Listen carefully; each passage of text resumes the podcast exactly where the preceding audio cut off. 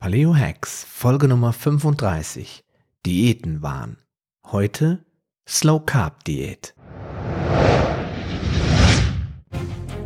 Paleo Hacks, der Podcast für deine persönliche Ernährungsrevolution. Mein Name ist Sascha Röhler und ich begleite dich auf deinem Weg zu weniger Gewicht und mehr Gesundheit. Bist du bereit für den nächsten Schritt? So, hallo und herzlich willkommen zu Episode Nummer 35 des Paleo Hacks Podcast.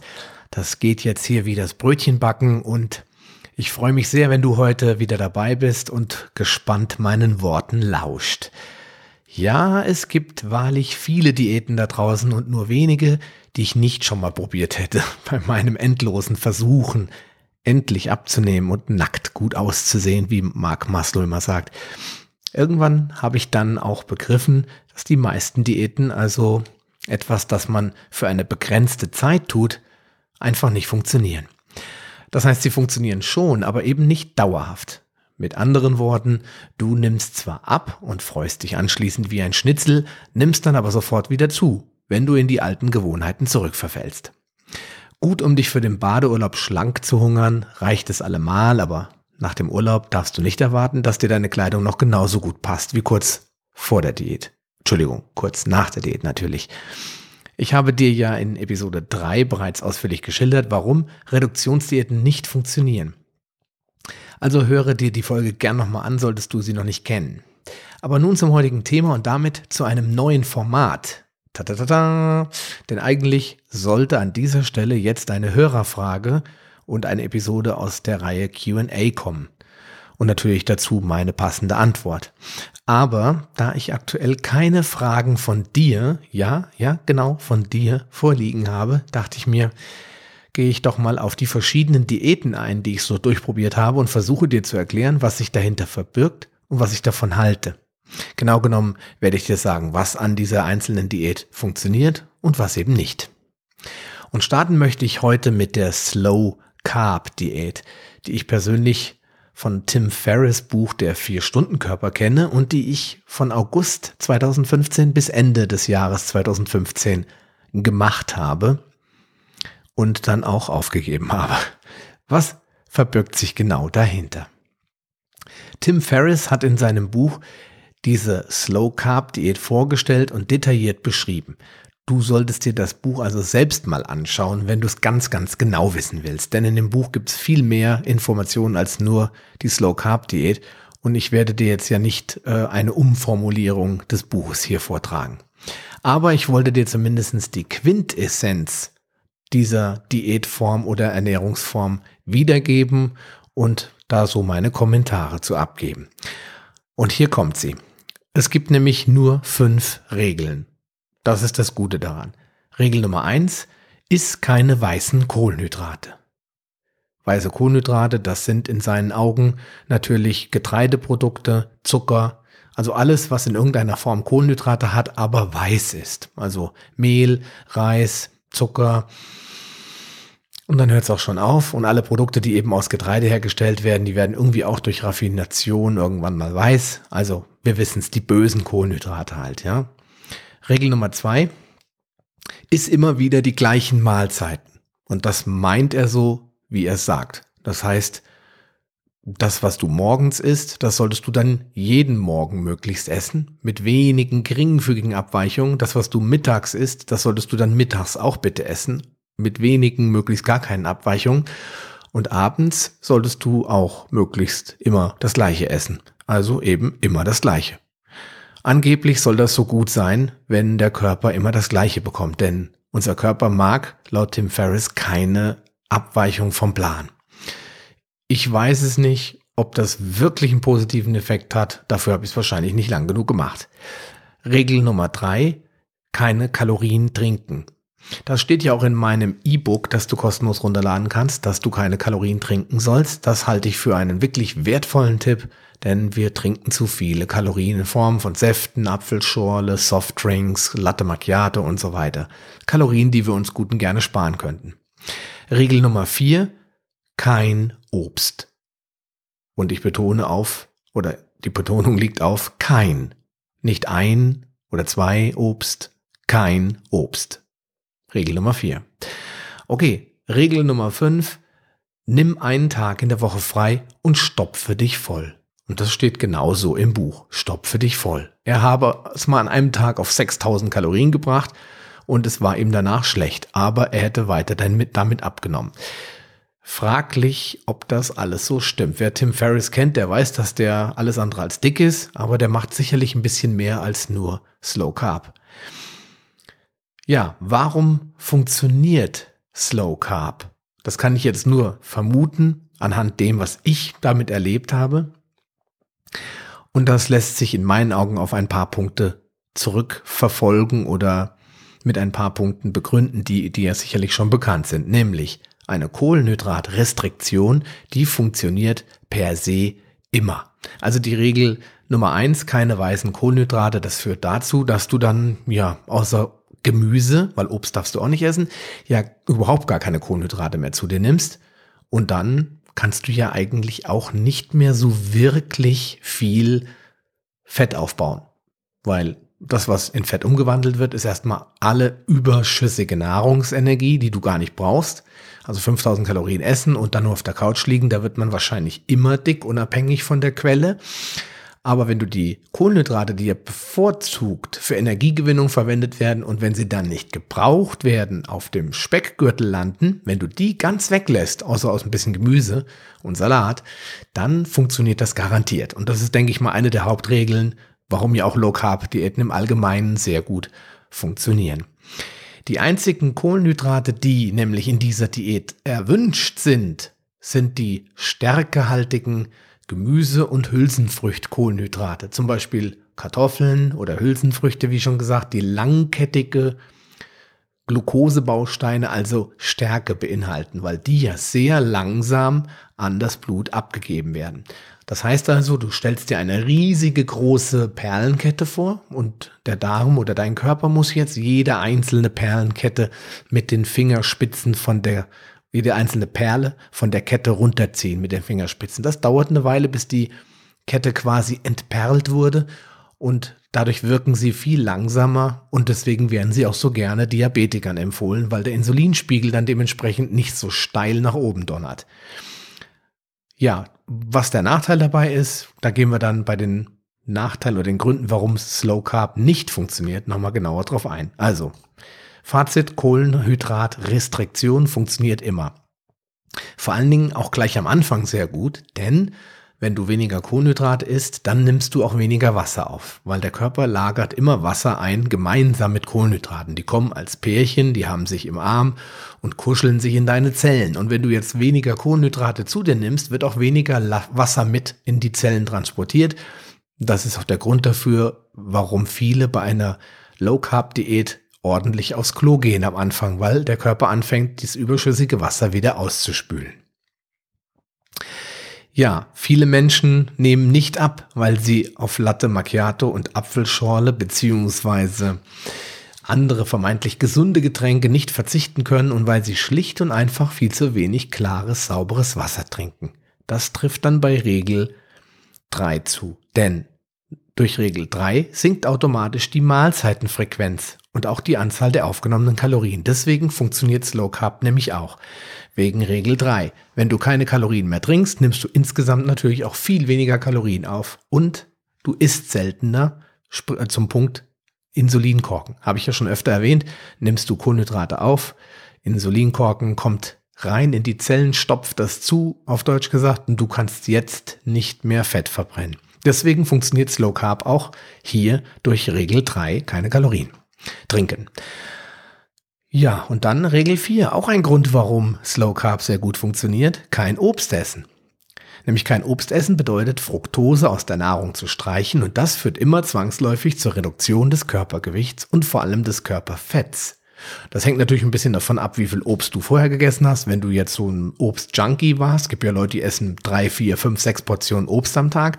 Wenn die dann gar kein Obst mehr zu sich nehmen, dann werden die wahrscheinlich deutlich spürbare Ergebnisse erzielen. Denn die dort drinne befindliche Fructose wird ja, wie wir gelernt haben, vorzugshalber in Fett umgewandelt, wenn nicht direkt verbrannt. Und das hat natürlich einen positiven Effekt, wenn ich die dann komplett einspare. Also habe ich doch einen deutlich größeren Vorteil. Ja, und das heißt auch weniger Zucker, weil Fructose ist auch ein Zucker. Und Fructose wird zwar bevorzugt umgewandelt in Fett, aber die Glucose dient ja erstmal als Energiequelle. Und wenn ich die aber auch nicht brauche, wird auch Glucose irgendwann in Fett umgewandelt. Und wenn ich alles einfach pauschal weglasse, weil ich gar kein Obst mehr esse, dann dürfte ich dadurch einen positiven Effekt erzielen. Ja, und das sind so für mich die wichtigsten Punkte, warum Slow Carb funktioniert. Also die weißen Kohlenhydrate, die schlechten Kohlenhydrate, wie ich sage, weglassen, die Kalorien nicht mehr trinken und das Obst weglassen. Das ist in, den, in dem Fall wirklich, das sind valide Gründe und Punkte, warum du wirklich mit Slow Carb auch abnimmst. Warum funktioniert Slow Carb aber nicht? Und das lässt sich mit leider viel mehr Punkten noch erklären, denn weiße Kohlenhydrate sind zwar verboten, aber dafür werden immer wieder Hülsenfrüchte empfohlen und wie du weißt, sind die ja voll von Antinährstoffen. Zum Beispiel Phytinsäure, Lektine und sogenannte Proteasehämmer, die sich ja im Soja befinden und Soja ist auch eine Hülsenfrucht. Dadurch entsteht eine Malabsorption, das heißt, die Nährstoffe können schlechter aufgenommen werden vom Körper, denn die Lektine und die Phytine, die blockieren das Ganze.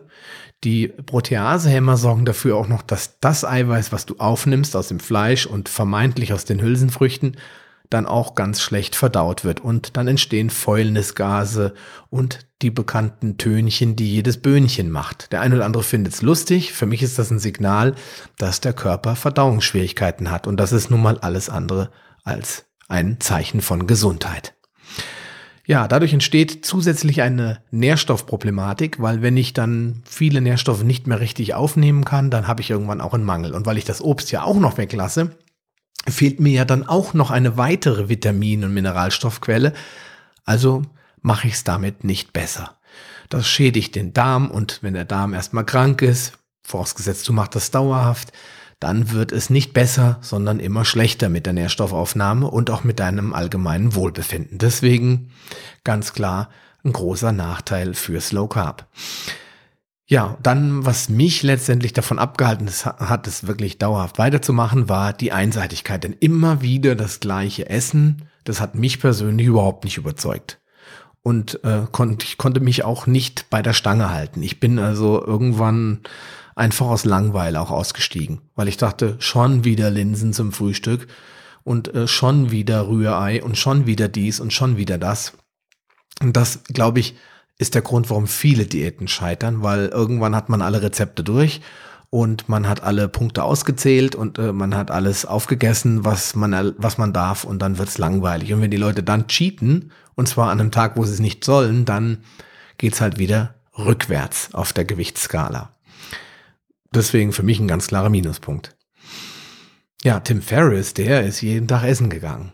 Und der hat sich immer das Gleiche bestellt. Er erzählt dann in einem äh, Absatz, wo er äh, über diese Re Regel Nummer zwei ist immer die gleichen Mahlzeiten äh, debattiert, erzählt er auch, wie er dann beim Mexikaner immer wirklich das identische Menü bestellt hat.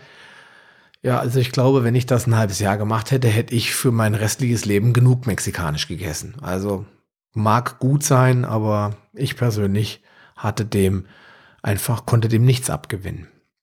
Wenn es zu einseitig wird, geben die meisten Menschen ja irgendwann sowieso auf und dann kommt Jojo wieder gut gelaunt durch die Türe rein. Ja, dann kein Obst essen, weil kein Obst essen heißt auch keine Chance, zusätzliche Vitamine aufzunehmen. Das hatte ich schon eben bei Punkt 1 gesagt. Und ja, die braucht man ja. Vor allen Dingen, wenn man die Antinährstoffe hat, dann braucht man ja ein gewisses Ausgleichspotenzial, um den Körper nicht per se total zu überfordern. Deswegen sehe ich das als weiteren Nachteil, dass nicht eine geringe Menge erlaubt ist, sondern es offensichtlich nur funktioniert, wenn man es rigoros ganz vom Speiseplan streicht.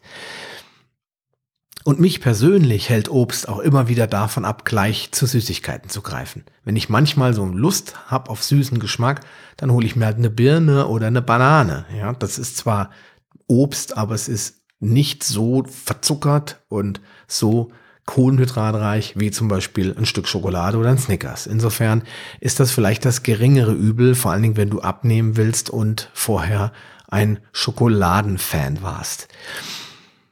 Tja, was dann letztendlich bei mir zum absoluten K.O. geführt hat, also ich bin quasi mit Übergewicht K.O. gegangen, das war der Fresstag. Also der Fresstag, wie er ihn nennt, oder dieser Cheat Day, wie wir ihn ja als Paleolaner gerne nennen, der war letztendlich für mich ausschlaggebend, das hinzuschmeißen. Denn ich wusste einfach nicht mehr, wann ich die Notbremse ziehen muss. Oder ob das wirklich alles erlaubt ist. Er hat zwar immer erzählt, ja, 6000 Kalorien hat er mal geschafft, war er ganz stolz drauf, hat gefressen, Nusshörnchen, vier Stück, äh, dann anschließend noch, weiß ich nicht, eine große Pizza, dazu zwei Flaschen Cola, äh, unterwegs hat er Gummibärchen in sich reingestopft. Also er hat da äh, offensichtlich nie in irgendeiner Form eine Grenze gezogen. Und ich habe das dann auch mal gemacht und das war so verrückt, dass ich wirklich, wenn wir zu Besuch irgendwo hingefahren sind, ich äh, einen Rucksack dabei hatte, wo ich einen Haufen Junk und Schnuckkram drin hatte, nur damit ich bloß an dem Cheat Day nicht zu wenig davon verfügbar habe. Und ich glaube, das ist der Grund, warum es dann schief geht, weil wenn man nicht einfach sagt, ich esse heute alles, was ich sehe und was mir schmeckt, aber ich gehe jetzt nicht extra einkaufen, um mir richtig viel Müll zu kaufen, den ich dann aufessen kann, ich glaube, das ist das große Problem. Wenn man das nicht einfach so hinnimmt, dass man sagt, okay, heute trinke ich Bier, heute esse ich Pizza, sondern man sich wirklich vollstopft, wie es ja in dem Buch verlangt wird, dann kann das in meinen Augen nicht gut sein und auch nicht wirklich funktionieren. Ja, es war mir einfach alles zu schwammig und ich habe dann so über die Stränge geschlagen, dass es, ja, bei mir ging das dann irgendwann nur noch nach oben. Ein Cheat Day ist in meinen Augen gut oder zwei Cheat Meals oder wie du das gerne handhaben willst aber so völlig grenzenlos, das bringt nichts. Ja, und dann kommt noch ein ganz großes Problem, nämlich das Problem der mangelnden Bewegung. Denn ohne Sport nimmst du zwar ab, aber wahrscheinlich auch einiges an Muskelmasse. Und das ist bei mir letztendlich, vermute ich, auch der Erfolgsfaktor gewesen. Warum ich auf der Waage offiziell abgenommen habe, da schiebe ich einfach mal auf Muskelmasse. Also erstmal Wasser durch Kohlenhydratrestriktion so arg viel Restriktion ist es aber nicht, weil die Hülsenfrüchte sind ja auch nicht low carb. Also, hm, war es in der Form für mich wahrscheinlich nur Muskelmasse. Und als ich dann ähm, in der dritten, der sechsten, ich glaube spätestens in der achten Woche war, war das Thema erledigt. Und dann gab es nicht mehr genug Muskelmasse zum Abbauen und dann ging es wieder bergauf. Ja, und wenn du dich auch gar nicht bewegst, dann wirst du das gleiche erleben. Deswegen glaube ich auch nicht, dass eine solche Diätform längerfristig funktioniert. Selbst wenn du es knallhart durchziehst, ohne Bewegung wirst du da vermutlich keinen Erfolg haben. In dem Buch gibt es übrigens auch ein Kapitel über Muskelaufbau. Das ist wirklich super spannend, weil er da so eine sehr, sehr schnelle Methode vorstellt, wo man sehr viel Muskelmasse per se in, weiß ich nicht, vier Wochen aufbaut. Ich kriege das nicht mehr genau zusammen. Und ähm, da entsteht dann der Eindruck, dass es gar nicht nötig ist, weil das ein extra Kapitel ist und nichts mit Slow Carb in dem Fall zu tun hat, Sport zu treiben. Aber, ich wiederhole mich, ich glaube nicht, dass das funktionieren wird. Meine Empfehlung, ernähre dich von natürlichen und nährstoffhaltigen Lebensmitteln. Das heißt, paleokonforme.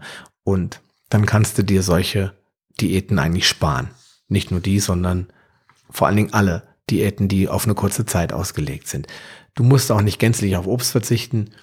Du darfst genauso cheaten und nimmst dauerhaft ab, ohne immer nur das gleiche essen zu müssen. Ja, in diesem Sinne wünsche ich dir einen schönen Tag, viel Gesundheit, lass die Finger von Diäten, wir hören uns bald wieder. Dein Sascha Röhler. Schön, dass du dran geblieben bist.